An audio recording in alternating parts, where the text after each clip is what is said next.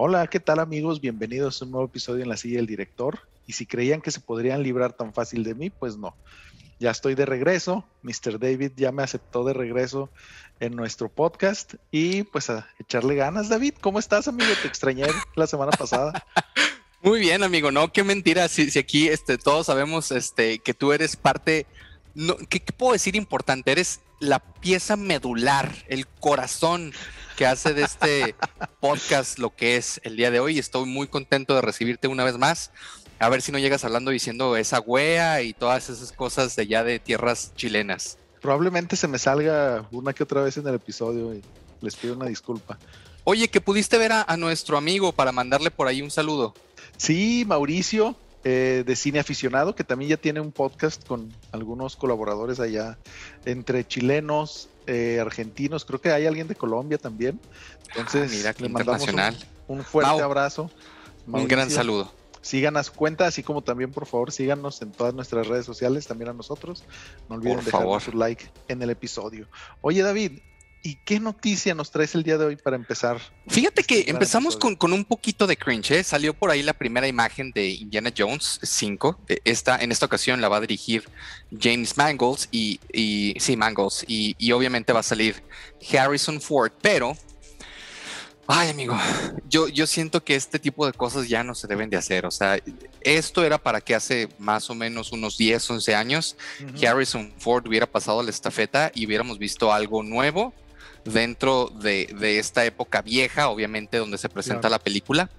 Pero eh, la imagen es buena, se ve ahí una sombra y se ve la sombra, obviamente, de Harrison Ford. Pero, ¿cuántos años tiene Harrison Ford, amigo? ¿Cerca de 80? La verdad, Sí. no, no lo sé. Ya no está para ese papel. Lo habíamos comentado también este, con el actor que hizo la, la saga famosa esta de. Sí, la de Taken. Gracias, amigo. Sí, con la de Taken, ya no, señores, ya no están para eso. O sea, a menos que ustedes sean eh, como Tom Cruise y se preparen física y emocionalmente y tengan su cuerpo al tope y únicamente así se vale. Si no, la verdad a mí me da un poquito de pena eh, ver y saber que, que va a salir esta película de, de Indiana Jones y bueno, eh, espérenla muy pronto, va a salir ahí el 30 de junio del 2023. Y bueno, a ver, a ver cómo nos va con esa película, amigo. ¿Tú qué nos Ah. tienes por ahí? Fíjate que yo te quiero platicar, eh, también justo esta semana que estuve eh, de viaje, vi por ahí que ya se estrenó la película, la biopic de Elvis en Cannes, obviamente, eh, este circuito de, de, sí, de festivales de cine, y estamos a la espera de que ya salga para los cines convencionales, ¿no? O sea, los que cualquier mortal po- podemos asistir. Eh, se ve muy interesante, ¿no? Sobre todo porque el director es Lars Burman, creo que se llama, eh, que es el mismo que dirigió eh, uno de mis, ¿cómo decirlo, güey? De mis guilty pleasures favoritos, que es, bueno, Mulan Rouge, esa no es tan guilty pleasure, pero mi interpretación favorita, bueno, mi adaptación, mejor dicho, favorita de Romeo y Julieta es una que hizo él con Leonardo DiCaprio, ¿no? Entonces, eh, en esta ocasión, algo muy raro que Tom Hanks va a ser el villano de la película. Todos conocemos a Tom Hanks por ser el tipo más agradable de Hollywood. Y pues veamos acá. David, no sé si has podido ver estos trailers, si tienes alguna opinión al respecto. No, pero fíjate que me parece bastante eh, interesante ver a, a- este actor en- en un papel que muy pocas veces, y, y te soy honesto, yo no me acuerdo ninguna de haberlo visto como un villano, entonces va a ser algo, algo nuevo, algo similar pasó también, por ejemplo, con Tom Cruise, la única ocasión que lo vi de villano, hizo un gran papel en, este, en esta película frenética donde él era un asesino con Jamie Foxx, ¿te Collateral acuerdas? se llama, creo, ¿no? Sí, Collateral, y, y fue fantástico. Entonces, pues espero algo similar, ¿no? De Él siendo un gran actor como es. Sí, y sabes que también eh, hay algo en el caso del intérprete de Elvis que se llama eh, Austin Butler. Yo la verdad no recuerdo haberlo visto de nada, para serte muy honesto, más que tuve un pequeño papel en esta, en la película más reciente de Quentin Tarantino, ¿no? Pero a mí me llamó mucho la atención porque él va a ser uno de los villanos más fuertes en la segunda parte de Dune. Va a ser el sobrino de, del Barón Harkonnen. Entonces me interesa muchísimo ver esta película pues para ver qué tan buena elección hizo, aunque todos sabemos que en Dennis we trust. Pero bueno, A ver, a ver qué sucede. David. En Dennis We Trust. Fíjate que mucho hemos hablado en, este podcast del caso de Amber Turd y de Johnny Depp. ¿Amber qué? Amber Turd. Oye, y, fíjate que por ahí hay un rumor muy fuerte de que el estudio no sabe qué hacer porque obviamente ahora se le volteó y ahora la gente está apoyando a Johnny muy fuertemente, independientemente de lo que pase en el juicio. La gente ahorita está eh, Johnny en el top, ¿no? Eh, yo creo que como hace mucho su carrera no estaba. Entonces, ahora el rumor está que quieren contratar a La Roca para que salga en esta nueva película de Pirates of the Caribbean. Y yo te soy honesto, yo no veo a La Roca en, ningún tipo de papel que le puedan poner. La Roca tiene este, esta manera de actuar muy peculiar y, sabemos que, siendo sinceros, no es un gran actor. Entrega cosas interesantes, sí. Ha hecho un par de papeles dramáticos y se le agradece, no lo ha hecho mal pero no a este nivel. No, no creo que sea una buena elección y creo que, que puede ser contraproducente, incluso para Margot Robbie. Vamos a ver, vamos a ver qué, qué, va a pasar con Pirates of the Caribbean, pero yo creo que no va a ser un buen movimiento. Sigue siendo un rumor, no, no está 100% eh, garantizado. Pero tú qué opinas de esto, amigo?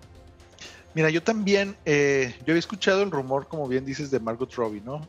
Eh, no se me, no se me hacía una idea tan atinada, por así decirlo, sobre todo por lo que comentas de cómo ha ido ganando fuerza eh, y si ha ido recuperando esta imagen que muchos teníamos de Johnny Depp, ¿no? Eh, entonces aquí, como bien dices, Disney está quedando pues mal y también el mismo Johnny ya dijo que ni por 300 millones de dólares regresaría con Disney, ¿no? Entonces está en una situación complicada. Creo que Margot Robbie tampoco es buena opción, y, pero creo que La Roca es todavía menos mejor opción, por no decir peor, ¿verdad? Este, porque sí, no, no lo veo en algún tipo de, o sea, como el reemplazo, por así decirlo, de un personaje tan icónico como el Capitán Jack Sparrow. Pero como dices, son rumores, son rumores, habrá que esperar a ver qué sucede. Son rumores, son rumores, amigo, efectivamente. Oye, David, y ahora sí, amigo, venga, ¿qué nos traes para iniciar la el día de hoy? Pues hoy estamos celebrando tu regreso y traemos dos bombas, eh, dos series muy nuevas que la gente ha esperado por muchísimo tiempo, muchísimos años, las dos. Y vamos a empezar con los dos primeros capítulos de Kenobi, que sabemos han sido muy esperados por todo el público que ama Star Wars. Obviamente esto nos incluye a nosotros dos. Por aquí traigo algo preparado y luego comentamos porque hay mucha tela de dónde cortar, aunque únicamente hemos visto dos capítulos, amigo. Venga, entonces dime. Pregunta, ¿vas a meter spoilers para lanzar nuestro eh, voy a meter pequeños spoilers. Eh, finalmente, afortunadamente esta serie pues únicamente tiene dos capítulos y no hay heavy spoilers. La, historia apenas se está desarrollando y no pasa nada dentro de estos dos primeros capítulos que usted no haya visto ya en los trailers. Entonces, si usted ya vio los trailers, no se preocupe que es, es de lo que habla un poquito la, los dos primeros capítulos. Y bueno, este, vaya sensación de incertidumbre nos suele entrar con las nuevas entregas de las franquicias que amamos, sobre todo cuando despiertan mucha expectativa como es Kenobi, ¿no? En miniserie de seis episodios centrado en, en obviamente el gran maestro Obi-Wan Kenobi y que ha llegado ya a Disney Plus con sus dos primeros episodios. Protagonizada por el grandioso Ewan McGregor, eh, la ficción nos lleva al corazón de Tatooine para encontrarnos la llegada al planeta desértico y un trío de inquisidores que cazan a los últimos Jedi, ¿no?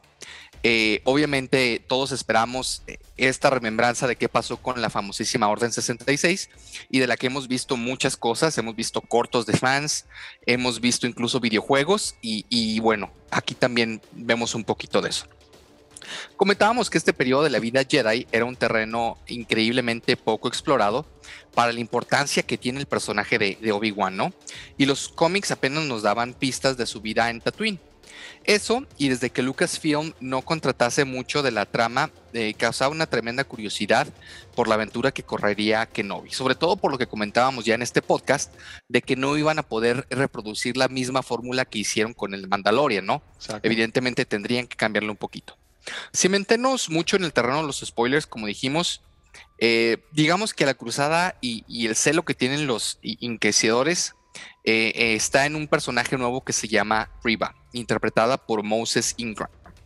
y esta, este personaje cobra mucha importancia porque te dan a entender, spoilers, que ella pertenecía al grupo de niños que escaparon de esta Orden 66 y que obviamente, como todos sabemos, con los conocimientos que nos entregó el gran maestro Yoda, eh, si no controlas tus sentimientos, esto te lleva al temor y el temor te lleva al lado oscuro, ¿no? Entonces vemos que ahora ella es, una inquisidora. Por un lado, Obi-Wan Kenobi es, es, emocionante, dándonos una buena dosis de pequeña aventura marcada Star Wars con sus más y, menos, eh, con la dirección de, Deborah Chow. Está muy cuidada en, aspectos visuales, eh, me gustan los planos icónicos, pero por otro lado me deja un poquito de incertidumbre, amigo, porque para mí, David González, tendrían que echar toda la carne al asador con Kenobi porque de todas las series que han salido, el personaje que más guardamos en el corazón para mí es Kenobi, incluso más que Ahsoka, incluso obviamente más que Mando que no conocíamos. Y yo vi los cortos que hicieron de la nueva serie de, Andor y se ven increíbles. Las locaciones se ven magníficas, los efectos se ven de otro planeta y aquí la producción se ve como dos grados más abajo, ¿eh?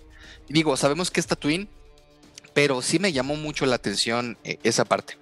Lo que sí es de agradecer es que el guion de Joby Harold y Hossein Amin logre bordear el hundirse a, la parte que queremos, a la parte nostálgica. Evidentemente estamos hablando de un personaje, como dije, eh, que nos pega al corazón, pero de momento la dosis que nos dan es justo la que necesitamos. Eh, por lo visto hasta ahora, desde luego, hace que las expectativas que teníamos eh, valgan la pena, pero hay dos que tres cosas que yo sí quisiera comentar de, esta serie, amigo. Número uno, me preocupa muchísimo, y, lo estoy diciendo aquí en el episodio 2, que le quieran dar un protagonismo exagerado al, personaje de Riva. Atención, queremos ver a Kenobi, no queremos ver a Riva, lo hemos dicho miles de veces. Si usted quiere hacer una serie sobre una Jedi, adelante. Por ahí hicieron tres películas asquerosas sobre un personaje femenino, no porque sea un personaje femenino, ojo, sino porque están muy mal escritas. Y aquí veo un protagonismo exagerado de, de este antagónico que además, la verdad, no causa nada. Es decir, uno de los inquisidores se ve muchísimo más appealing y, quiero saber cómo pelea y quiero saber mucho de él y no lo vemos y no voy a dar un spoiler muy importante que pasa por ahí, pero sí, la verdad, eh, da un poquito a desear que le den tanto protagonismo a, este personaje femenino cuando se tendría que centrar todo en Kenobi, por una parte. Por otra parte, amigo, eh, estoy un poquito triste, quiero pensar y voy a esperar a, a los siguientes episodios que vamos a ver ahí en julio porque me nerfearon a que no vi, amigo. Por ahí hemos hablado en, muchísimas ocasiones. Carlos nos ha dicho que, él está en el alto rango de los Jedi. Y el caso de que no viera algo muy interesante, porque él, como Cristiano Ronaldo, lo hizo él entrenando. O sea, él no era uno de los grandes Jedi, no tenía un gran poder, sino a base de experiencia, a base de entrenamiento, a base de inteligencia, logró posicionarse como uno de los Jedi más importantes porque lo trabajó. Entonces, uno entiende que a lo mejor esté Rusty porque pasaron, se supone, 10 años, pero sigue siendo Ovin One fucking Kenobi. Aquel que le cortó las piernas a Anakin en una pelea magnífica. Sigue siendo aquel que él solo, siendo un Padawan, derrotó a un Sith y le cortó a la mitad. Es decir, no es cualquier güey. Y aquí lo vemos bastante nerfeado, ¿eh? Bastante, bastante nerfeado quiero pensar que, está eh, en cuestión de la historia y, y nos lo quieren dar poco a poco porque se supone que pasaron 10 años, pero ay Dios mío, por favor cuídenme mucho a, a Kenobi. Habiendo dicho esto, amigo, ¿qué opinas de la serie? ¿La has podido ver? ¿Qué opinas hasta ahorita de, todo esto que hemos comentado? Mira, voy, eh, apenas empecé a verla, eh, voy en el primer episodio, el segundo todavía no lo veo pero sí este concuerdo en mucho de lo que tú dices, sobre todo en esta última parte de la nerfeadez de, de Kenobi. Esperemos y como tú dices, o sea, no solo que, que esté un poquito ahí oxidado por estos 10 años que han pasado, sino también yo lo que quisiera interpretar es que como obviamente están eh, estos inquisidores cazando a los Jedi que quedan con vida, pues está tratando de mantenerse un poquito más... Eh, sí, así, o sea, como tipo low profile, ¿no? O sea, así pasar un poquito más desapercibido, tal vez no llamar tanto la atención. Y yo quiero creer que, eso es lo que quiero creer, que es lo que puede estar pasando. Eh, sobre el tema de Riva, también hace poquito, de hecho durante la semana sacaron unas declaraciones de la actriz que me parecen poco, pues, poco ciertas, ¿no? O sea, hablando de que le están tirando hate porque es la primer, es la primer persona de color eh, mostrando tanto poder y yo así de que, bitch, Mace Windu, ¿qué te pasa? Oye, Darth Vader, ¿de qué color era Darth Vader? Por favor, no me vengas. Sí, o sea, cosas así que no sé, no sé si podamos interpretar como que esta actriz que se llama Moses eh, Ingram puede ser alguno de los infiltrados de Kathleen Kennedy para este proyecto, ¿no? Pero, eh, como les había comentado ya en varias ocasiones, yo tengo confianza en Deborah Shaw, en lo que pueden hacer con este, con este proyecto. Y como tú dices, habrá que esperar eh, los cuatro episodios restantes, hay que tenerle fe. Y, y sí, o sea, la Otra historia. cosa que, que quería hacer un pequeño apunte aquí, amigo, Sí. también, porque tú apenas estás en el episodio 1. Las pequeñas escenas que hay de combate, bastante chafas, ¿eh? O sea, tanto de pelea, como ahí nos dan un- una pequeña, sin darte mucho spoiler, eh, batalla de, de, Guns. Y híjole, o sea, de Canal 5. Y, estamos hablando de que no, y eso es lo que yo digo. Pongan especial atención en eso. Ah, perdón, amigo, continúa. Sí, no es, o sea, hay que esperar que con todos estos comentarios que me, que me, que me haces, habrá que esperar a ver si, si retoman el camino del bien, ¿no? Yo quisiera creer que sí, eh, pero ni modo, a ver, a ver, a ver qué sucede y sobre todo me interesa mucho el, el inquisidor este, el principal, no sé cómo se llama el actor, no recuerdo, y ver qué sucede. Eh, David, Amigo, yo no estoy diciendo nada, yo me estoy riendo. O sea, nada más Y ver- apoyando tu comentario. y ver qué sucede con el personaje de Darth Vader. Porque es algo que comentamos en nuestro reciente especial con Carlos. Eh, en teoría, la última vez que se habían visto Obi-Wan y Darth Vader fue precisamente en Mustafar. Y ya después tienen este, este salto temporal hasta, hasta el episodio 4, ¿no? Entonces, habrá que ver cómo manejan este tema. Que yo creo que lo tienen que cuidar, ¿eh? O sea, se va a ver Sí. muy chafa si, lo llegan, si los llegan a juntar. Pueden hacer muchas cosas con los dos en diferentes planos, pero nunca en un plano junto. Espero respeten esa parte. Espero que sí. Espero que sí. Oye, amigo, y traemos un, un- un segundo plato increíble también. Ya hablamos de que no vamos a hablar de Stranger Things, pero antes tú nos tienes preparado por ahí un, un recap para que la gente que no se acuerda, porque también pasaron algunos años entre este último episodio y el episodio, y la nueva temporada, digamos. Entonces por ahí nos, nos tienes algo bastante interesante preparado, amigo. Sí, sí, sí. Eh, bueno, como todos sabrán, este fin de semana se, se separó el público, ¿no? Por así decirlo. Hubo quienes se fueron primero a ver eh, Kenobi y otros que se fueron a ver primero Stranger Things. Y hubo unos atascados como David que se aventaron todo lo que había disponible en las plataformas. Oye, nomás me faltó ver la, la de Top Gun, pero ahí está apuntadilla. Ahí está, ahí está apuntada, sí. Este, bueno, Stranger Things es, yo creo que uno de los productos eh, que más tracción trajeron a Netflix en los últimos años, ¿no? Si no me equivoco, la primera temporada salió en 2016, me parece. Salió en 2016 y este es un proyecto de los hermanos Duffer que han estado participando anteriormente en otras cosillas, otros proyectos como Saturday Night, eh, Windward Pines, más o menos, son como que lo más popular que tenían. Y eso es lo interesante, porque siendo pues relativamente novatos, entre comillas, eh, Netflix les apostó bastante fuerte con este proyecto, que siendo muy honestos contigo, trae mucho el tema de la nostalgia, ¿no? Está basada en un pueblo pequeño, en Hawkins, en Estados Unidos durante los 80s, y aparte de eso utiliza grandes elementos de franquicias que todos conocemos y queremos, como pueden ser Cazafantasmas, Volver al Futuro, obviamente la música de rock ochentera, eh, Calabozos y Dragones y demás. Eso, aparte, trae también algo que a mí me gusta mucho y es todo este tema de las teorías de conspiración. Bueno, no te creas que ya ni tan teorías de conspiración, ¿no? O sea, sí salieron documentos de que el gobierno de Estados Unidos allá por 70s, 80s habían estado experimentando con LSD con ciertas personas. Entonces los hermanos Duffer tomaron este antecedente y a partir de aquí empezaron a crear su historia de ficción, ¿no?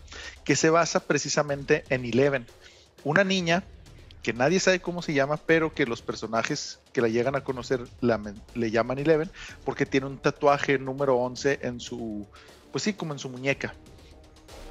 Entonces, tenemos a Millie Bobby Brown, que prácticamente se hizo, saltó a la fama con este papel de Eleven. Después tenemos otros jóvenes actores que han estado ganando tracción en el mundo del espectáculo, como Finn eh, que es el, pues, uno de los principales, ¿no? El principal, pudiéramos decirlo así, Mike. Y él ha participado en proyectos como Ghostbusters, eh, la nueva, o sea, el legado, no la cosa horrible que quisieron hacer hace algunos años. Aparte de eso, también estuvo en It, eh, la nueva también de Andy Muschietti. Y también tenemos otros, este grupito se conformaba por él y otros tantos niños, ¿no? Como Gaten Matarazo interpretando a Dustin, Lucas Sinclair y Will, que eran como que los cuatro eh, nerds del pueblo. Y yo creo que también por eso yo me sentí bastante identificado con el, con el grupito de amigos, ¿no? Salvo los ochentas y todo eso, se juntaban a ellos a jugar eh, calabozos y dragones y demás, hasta que una noche de la nada uno de ellos desaparece, Will, y su madre, que es interpretado también muy bien por eh, Winona Ryder, es quien empieza la búsqueda, ¿no? Y, es aquí donde empiezan a suceder cosas interesantes en el pequeño pueblo de Hawkins, donde vemos precisamente em, gente con poderes, un departamento secreto del gobierno investigando a la gente y cómo manipular sus mentes para utilizar los poderes a su favor, eh, criaturas de otras dimensiones y muchas teorías de conspiración. Básicamente eso es como que la historia principal durante la primera temporada, ¿no? Obviamente Eleven se hace amigo de los niños nerds y de aquí empiezan a desarrollarse muchas cosas. En teoría, ¿podemos hablar con spoilers, David? Amigo, adelante. Gracias. El villano principal, bueno, aparte de ser esta agencia secreta eh, comandada por Martin Bratner, que es como que el director del proyecto secreto, tenemos como villano principal a el Demogorgon, ¿no? Que es un ser de la otra dimensión que le llaman en Upside Down, eh, que viene a atacar a Will y obviamente a todos los pobladores de Hawkins. Al final de la primera temporada lo derrotan, entre comillas, y todos son felices, hasta que en la segunda temporada vemos que Will no se ha librado por completo de las repercusiones que... Eh, a las que se ve involucrado por haber estado tanto tiempo en el Upside Down. Esto es que prácticamente tiene este contacto con el Upside Down y el, pues no es el Demogorgon, es otro, otro ser, no sé si decirle ni demonio, ni bestia, ni qué. Este otro ser eh, lo está manipulando para llevar a la gente a su, a su guarida, por así decirlo, ¿no? Y es aquí donde nuevamente empieza esta batalla entre el Upside Down y el mundo como lo conocemos. David, no sé si hasta el momento quieras, haya algo que quieras eh, complementar de lo que hemos platicado. No, me parece perfecto, perfecto los apuntes hasta ahorita de, del recap. Muy bien. Entonces, en esta parte, nuevamente eh, tratan de liberar a Will, que es otra vez el, el personaje que tiene el mayor contacto con el Upside Down y es aquí donde se empiezan a descubrir muchas más cosas, ¿no? También la, mamá de Will, que es Winona Ryder, también ya tiene una relación con uno de nuestros ñoños favoritos, Sam, eh, ah, se me olvidó el nombre de Sam en El Señor de los Anillos. El Señor de los Anillos. Sí, ahorita, ahorita me acuerdo. Bueno, el, el güey que la hace de Sam en El Señor de los Anillos, ¿no? Que aparte, o sea, ese güey es el más ñoño de todos los ñoños. Y eh, pues ya más o menos ahí tienen este enfrentamiento y demás. En la tercera temporada es donde creo yo que pasan cosas más interesantes. Bueno, todo lo demás estuvo bien, ¿no? Pero obviamente como ya estamos viendo crecer a estos niños en un inicio, pues ya están pasando. ¿Sí? Samwise Gamgee. Ah, sí, el buen Samwise Gamgee. Aquí, pues tiene un, un resultado más triste que, que, sus aventuras con Frodo, ¿no? Pero bueno, ya eso será para, para otra ocasión. Ya en esta parte eh, vemos cosas un poquito más rudas, ¿no? Porque ya vemos cómo eh, los niños que conocimos en la primera temporada ya son adolescentes, ya empiezan a tener ciertos intereses amorosos, llamémoslo así, y es cuando se empiezan a salir un poco más de control las cosas. ¿Por qué? Porque obviamente llega una pelirroja al pueblo que empieza a generar ahí cierta... Em, ¿cómo decirlo? Ciertas enemistades entre los, el grupito de los niños. Se ve involucrado Mike, también Dustin y Lucas, ¿no? Pero eh, aquí yo creo que es donde vemos, donde hay realmente más stakes, o sea, hay más, eh, más cosas en juego para todos los habitantes de Hawkins, porque hay que recordar que todo esto sigue pasando en el mismo pueblito de las mismas, eh, no sé cuántas personas tengan, pero es el clásico pueblo pequeño de Estados Unidos donde solamente hay una escuela y todo se desenlaza por el centro comercial. En el centro comercial realmente resulta que era una base secreta que tenía agentes rusos tratando de abrir este portal al Upside Down para traer a los seres de las otras dimensiones y conquistar el mundo, o no sé, algo así. Y eh, pues aquí nuevamente vemos a nuestro ensamble, nuestro cast ya muy conocido y otros nuevos miembros que se van incorporando, ¿no? Como Billy, que es como que el villano aquí, que es el hermano de Sadie, que es la pelirroja que ahí fue tema de discusión entre los amigos. Y aparte, una de mis partes favoritas es la incorporación de Steve Harrington, al equipo de los buenos, ¿no? Porque en la primera temporada eran como que era el bully de la escuela y luego en la segunda estuvo ahí como que intermedio y acá ya le llega de lleno a, al tema de pues de las conspiraciones, ¿no?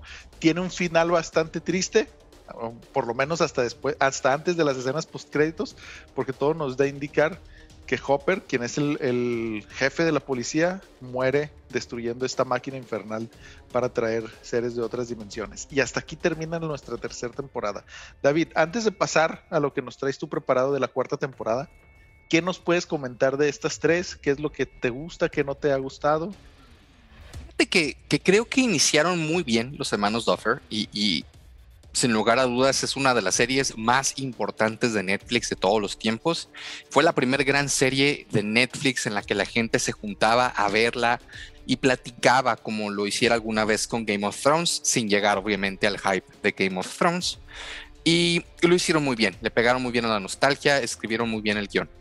Una segunda temporada con altibajos, sobre todo este, este arco que hacen de Eleven volviéndose Rogue y, eh, emo, todo esto creo que no, no fue muy bueno, fue, fue de, lo más, ah, más o menos. Em, pero alcanzaron a, rescatar de buena manera con, con, la muerte significativa que tuvo por ahí nuestro buen Sam.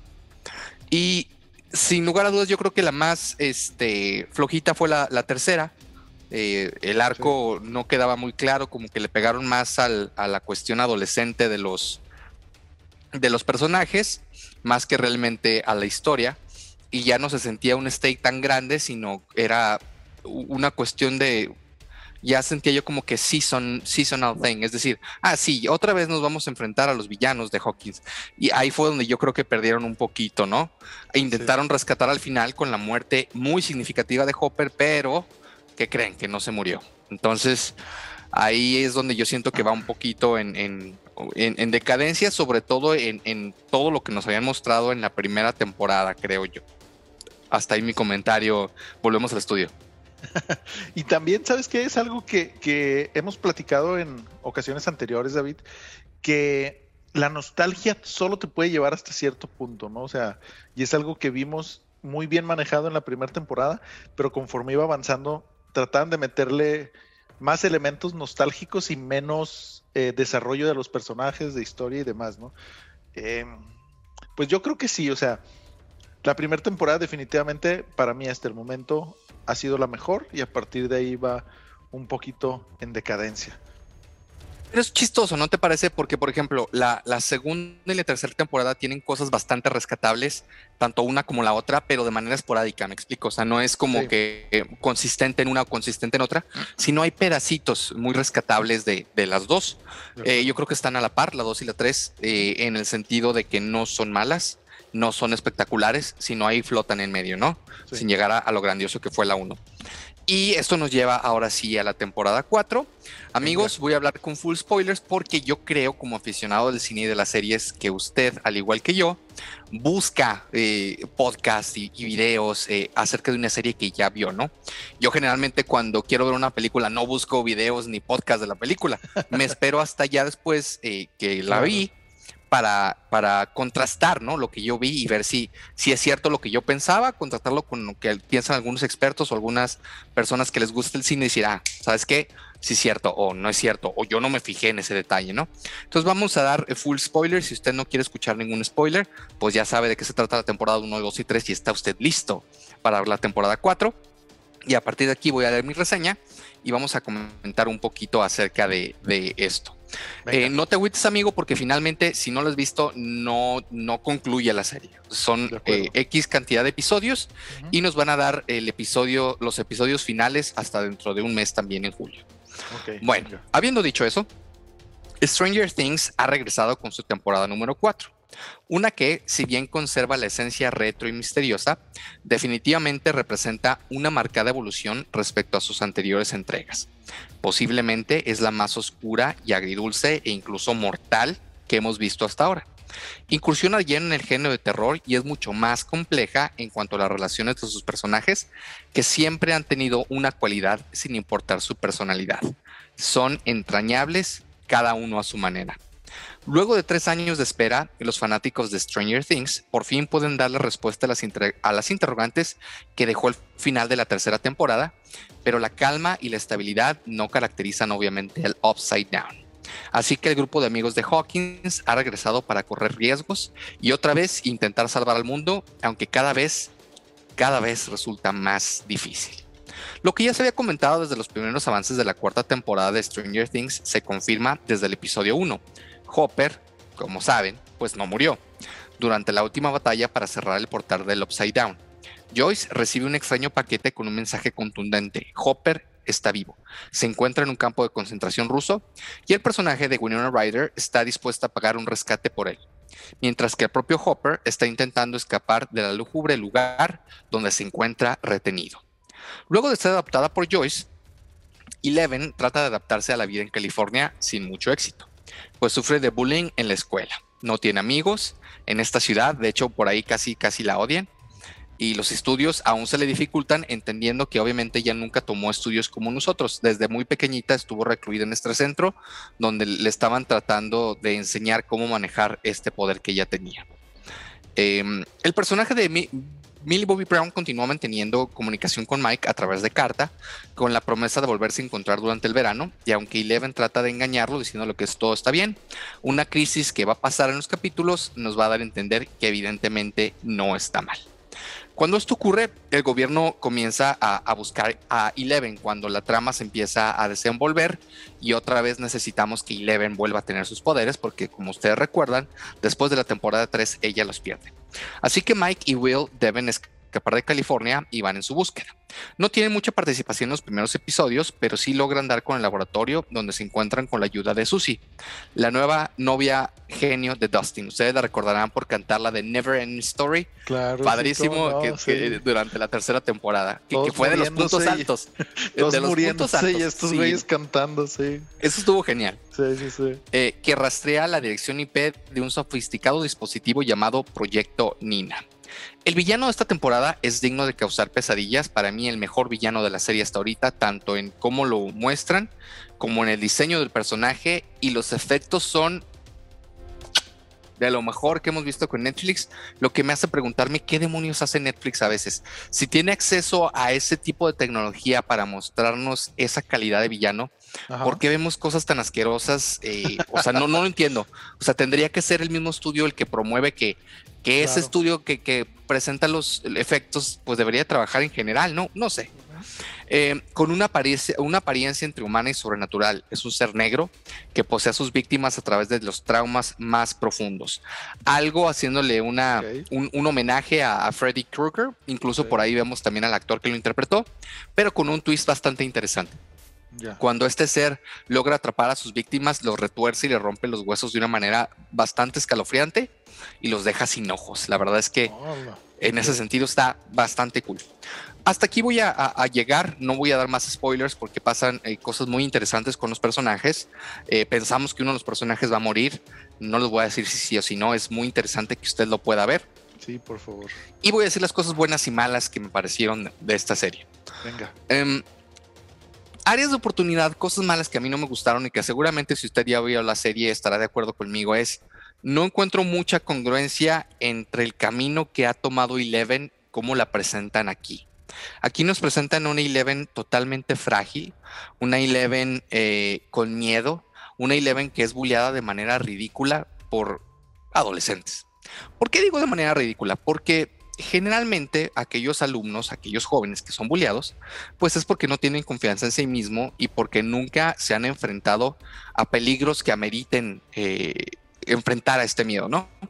Y no sé si usted recuerda, pero Eleven se enfrentó a un Demogorgon en la temporada 1.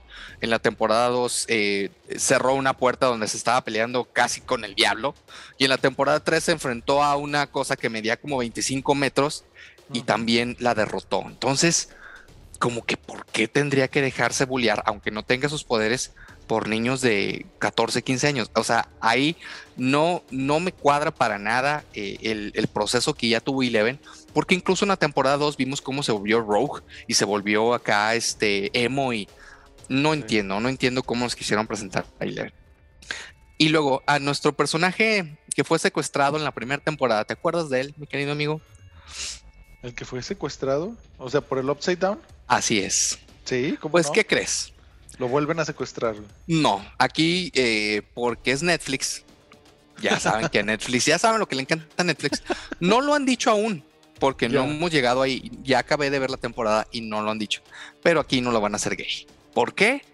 Porque Netflix. Entonces necesitamos, oye, ninguno de los personajes de ahí es gay. Entonces ya tenemos un personaje afroamericano, ya tenemos un personaje pelirrojo aquí sí pero pues nadie es gay. Entonces, ojo con eso y nos van a hacer a nuestro entrañable. Y cosa rara, porque en las tres primeras temporadas nada que ver y ahora sí ya resulta que, ¿qué crees? Que sí que está enamorado de Mike. Bueno. Güey, yo, yo, ya, yo ya estaba sintiendo esa vibra eh, desde la temporada anterior. Ah, mira, a lo mejor, a lo mejor estoy mal y a lo mejor ya nos estaban dando ahí los clues de que, de que le gustaba eh, e, ese tipo de cuestiones a, este personaje. Esas son las áreas de oportunidad. Otra es que siento que hay arcos que no van. Por ahí nos dan un, arco de unos basquetbolistas que no llevan a ningún lado y que son muy desesperantes porque tú quieres saber qué va a pasar con la trama principal y te llevan con ellos y es aburrido y es desesperante y es de que ya por favor quítenlos. Y con nuestros personajes también hay muchas secuencias que son lentas, exageradamente lentas. Creo que los hermanos Doffer se equivocaron en el sentido de que estas última temporada la están haciendo muy larga como para dar un cierre fuerte y decir, esta es la última temporada de Stranger Things. Sí, compa, pero tú no eres Game of Thrones. O sea, no hiciste un libro de este grueso donde amerita que tengas todas esas temporadas. No, o sea, lo tuyo es un guion de este tamaño. Entonces, no manches, ¿verdad? O sea, no me, no me pongas, no me aburras con Stranger Things. Los primeros tres capítulos son no insufribles, pero sí bastante lentos. Y el último comentario negativo es Millie Bobby Brown, a lo mejor es una cuestión personal que ya lo había platicado contigo desde hace mucho. Ah, cómo me desespera su manera de actuar. Dan ganas de darle un zap y decir, cállate. O sea, pone la misma cara para todo, para todo su cara de la misma cara todo el tiempo. Bastante desesperante la Millie Bobby Brown. Cosas positivas, efectos especiales maravillosos, una historia consistente, eh, bastante interesante lo que hacen con los... Eh, en cómo intrincaron la historia para llegar a esta historia y parece que los stakes están más arriba que nunca. Nos entregan muchas muertes, nos entregan mucho gore, cosa que no nos habían entregado en capítulos, ni siquiera digamos en capítulos, en temporadas anteriores. Ahora, al ser los personajes adultos, creo que ya se dan, eh, pues ahora sí sueltan la cuerda, ¿no? Claro. Eh, la recomiendo, claro que sí, no ha terminado. Eh, por ahí también nos dejaron el hang para que usted pueda volver a ver esta temporada en un par de meses. Y hasta aquí, amigo, llega mi resumen.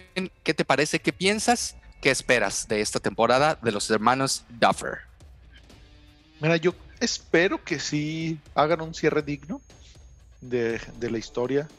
Obviamente eh, ya tenemos algunas indicaciones de más o menos qué es lo que puede ir pasando, ¿no? O sea, pistas que nos han ido dejando en las temporadas anteriores.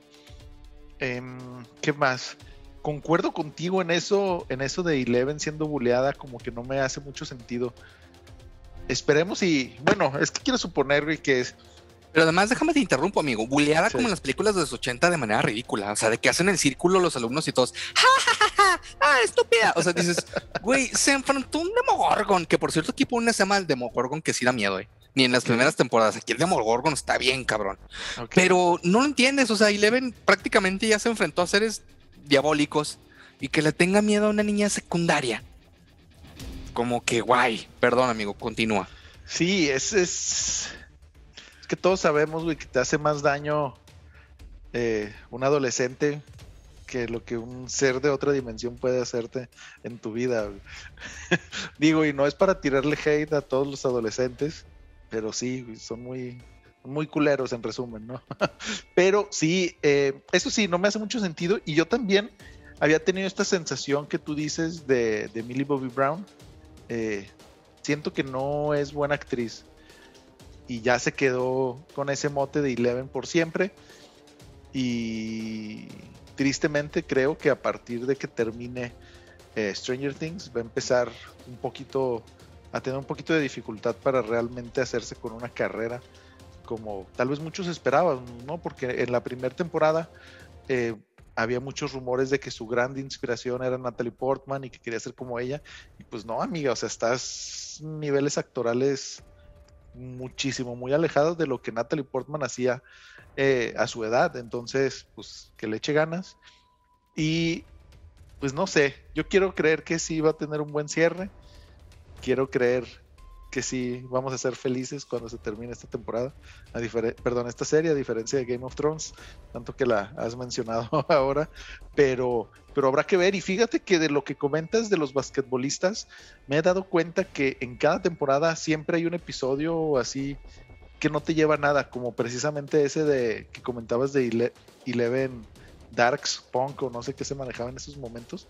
O sea, como que no, no, no, no, no lleva a los personajes a ningún lado, ¿no? No los desarrolla, o sea, es nada más como para, para meterle relleno y, y pues bueno, esperar al primero de julio, que es cuando va a salir el desenlace, ¿no? De que si no me equivoco van a ser dos episodios, como de hora y media cada uno, más o menos. Entonces, para cerrarlo así por lo más alto, que quiero esperar. Y David. Sí, amigo. De los villanos que hemos visto, eh, ¿consideras que este villano de, esta temporada es el más mortal, el más peligroso de todos? Sin lugar a dudas, este es el mejor villano, el mejor escrito, el mejor pensado. Eh, no, no quedé tan, tan contento al final con la resolución de quién era y por qué era, pero eh, aún así es un gran villano. las muertes son realmente escalofriantes. Y, la historia va bastante interesante eh, respecto al villano. Entonces vamos a ver cómo cierra eh, esta, esta última temporada de Stranger Things, que me parece fantástico que los hermanos Duffer hayan dicho hasta aquí. Creo que eh, es un buen momento. yo esperaría, y ojalá y se cumpla, que me regalen una o dos muertes para que realmente tenga el impacto y no, no quiero ser este como R. R. Martin en el sentido de que me regalen muertes porque sí, sino se supone que los stakes que se están jugando nos debe de llevar a, un sacrificio máximo. Vamos a ver en qué concluye esta serie de, de Stranger Things, amigo. Oye, pero para cerrar esta pregunta, si tú dices que debería de haber una muerte, ¿a quién matarías tú? Te voy a ser bien sincero, creo que para que realmente tenga el punch, tendría que ser Eleven. Sí. Tendría que ser ella, nadie más, porque eh, de este camino desde el principio, la verdad es que ella sola es la que... dos personajes han sido claves en, la historia, uno es Eleven y el otro es Dustin, que aquí también lo vuelve a hacerse súper inteligente y él es el que siempre está un paso adelante de todos y, como que bailando cómo y qué es lo que deben de hacer. Si no hubiera estado Dustin, se hubiera acabado desde la primera temporada, no hubieran hecho nada. Y obviamente Eleven con su poder. Entonces creo que, que Eleven sería una muerte que sería muy impactante y que realmente sería bueno porque, bueno, finalmente como que nunca terminó de conectar con el mundo por todo lo que le hicieron, ¿no? Claro. Entonces, eh, vamos a ver a dónde lleva. Le doy a, esta serie, eh, Christopher Nolan, le doy 3.5. No, obviamente no es un 5 ni está ahí a la mitad porque quiero ver en qué termina. No voy a pasar como Game of Thrones. Ya que no vi si le voy a dar un poquito más abajo, le voy a dar un 3, porque lo primero que vi no me dejó. Yo esperaba que le dieran toda la carne al asador a que no vi, más que el Mandalorian, más que todo, y no es lo que vi en los primeros dos capítulos, pero también vamos a, esperar, amigo. Va, ah, va, perfecto. Pues con esto cerramos el episodio. Yo también concuerdo contigo. Y si alguien se muere, tiene que ser Eleven. No, definitivamente, amigo. Oye, y, ya has ido al cine. Fíjate que tengo muchas ganas de ver la película esta de Tom Cruise. Eh, personas que la han visto me han dicho que es una gran película. No he tenido chance de verla, pero a ver si podemos hacer la reseña pronto de, esa película. ¿Tú ya la viste? Todavía no. Eh, también por cosas del trabajo no, no pude acomodarme esta semana, pero esperemos y el siguiente episodio ya poder traerles toda la reseña de, de Maverick. Bueno, de Top Gun, ¿no? Perdón. Excelente. Y, y sí me parece muy curioso y tengo muchas ganas de verla porque pasó eh, similar a lo que decíamos de Avatar, ¿no? Por ejemplo, de que dejaron pasar mucho tiempo, obviamente está muchísimo más, pero hay gente que está diciendo incluso que esta es superior a la 1, cosa que me parece bastante interesante en el sentido de que si la 1, si bien no era una gran película, fue icónica en su momento, tuvo un gran soundtrack y logró que muchísima gente, fue un fenómeno en Estados Unidos, ingresar al ejército estadounidense para querer ser como Maverick, ¿no? Entonces, que digan que esta está mejor, vamos a verla para poder platicarles ustedes aquí, en la silla, del director. Pues muchas gracias David por tus recomendaciones. Les recordamos a nuestros amigos que nos sigan en nuestras redes sociales, Facebook, Twitter, Instagram, eh, YouTube. TikTok. TikTok también es donde tenemos ahí los clips muy resumiditos, pero así eh, muy preciso todo, ¿no? Síganos en todas nuestras redes, déjenos sus likes, comentarios y sobre todo compártanos para que más personas puedan conocer nuestro proyecto y nos vemos la siguiente semana en otro episodio. Amigos, y ya les hemos dicho que se acerca el episodio, este gran episodio que hemos estado trabajando de The Lord of the Rings. Espérenlo, no se desesperen. Obviamente queremos esperar un tiempito para que se acerque la asquerosidad que va a sacar Amazon. Discúlpenme, yo no le tengo nada de fe, nada, repito ante la cámara, nada de fe y vamos a hablar de eso y muchos temas más de The Lord of the Rings. Espere ese gran episodio. Yo me despido. Chao. Nos vemos. Hasta luego.